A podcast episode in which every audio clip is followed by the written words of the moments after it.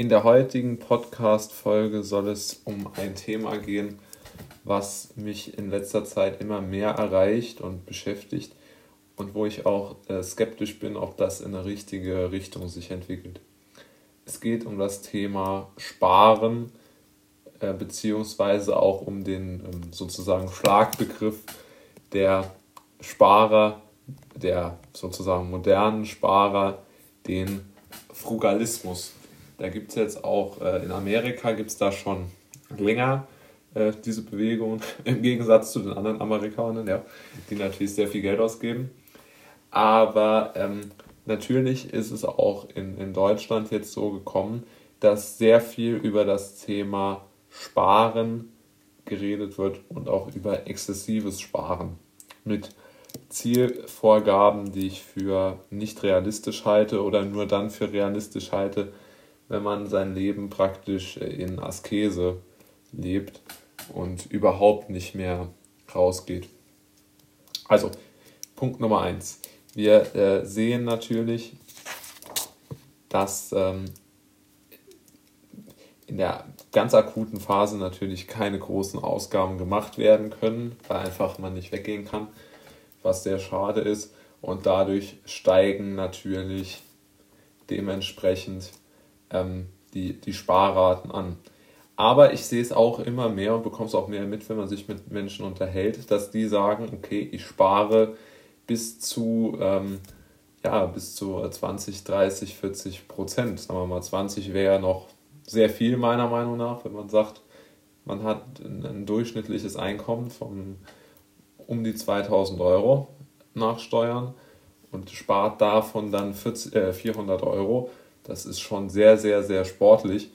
Ähm, wenn man das jetzt äh, sagt, man spart 30, 40 Prozent, das ist doch sehr, sehr viel. Also ich glaube, das ist nicht realistisch und ich glaube auch nicht unbedingt immer die Wahrheit, wenn das jemand sagt, aber ich glaube, man erkennt daran, dass die Menschen sehr gerne von sich im Moment denken, dass sie sparsam leben und äh, sehr alles auf die Zukunft verschieben mag ein wenig äh, diesen Maßnahmen geschuldet sein, das gebe ich gerne zu, aber ich glaube, es steckt noch mehr hinter diesem Trend, den, den ich immer mehr beobachte. Ähm, ich glaube, dieses Thema Vernunft, ähm, Geduld, auf die Zukunft alles verschieben, nicht im Jetzt leben, hat immer mehr an Bedeutung gewonnen. Denn es werden immer umwegreichere Biografien gefordert von der, von der Wirtschaft. Also man muss immer mehr ähm, Fähigkeiten mitbringen, man muss immer mehr Schulungen und Studiengänge und was weiß ich machen, um, um ähm, attraktive, äh, hochbezahlte oder auch moderat bezahlte Positionen zu erlangen. Und man muss einfach sehen, dass es keine wirkliche ja, ich finde, es gibt im Moment keine wirklich dominante Jugendkultur auch.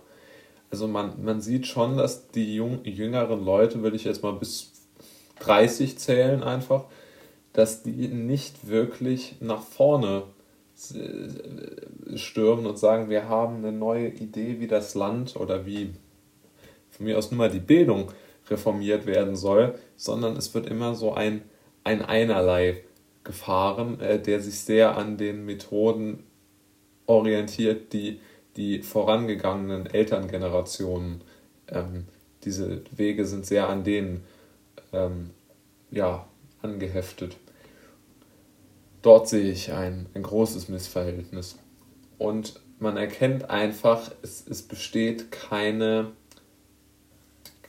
es besteht einfach kein Bewusstsein für den Moment, leider aktuell.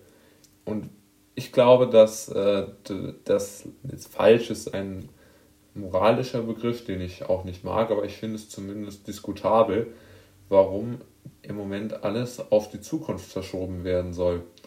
Und ich denke, das ist auch ein Grund dafür, dass sich äh, junge Menschen im Moment so zurückhalten in allem. Diese Idee der Zukunft, der glorreichen Zukunft, die die wird sehr unbegründet und sehr ähm, dogmatisch aus meiner Sicht vorgetragen von äh, ja, Politikern, Universitätsprofessoren, Lehrern, Eltern, wem auch immer. Und das wird aus meiner Sicht zu leichtgläubig äh, hingenommen, was zu großen Problemen und Verwerfungen führen kann. Denn eine so undynamische Jugend äh, führt zu einer einfach langsamen Denkensweise und äh, überhaupt nicht zu einem endlichen Verdrängen der Alten. Das ist keine, keine gute Orientierung und vor allen Dingen auch keine gute Prognose für die Zukunft.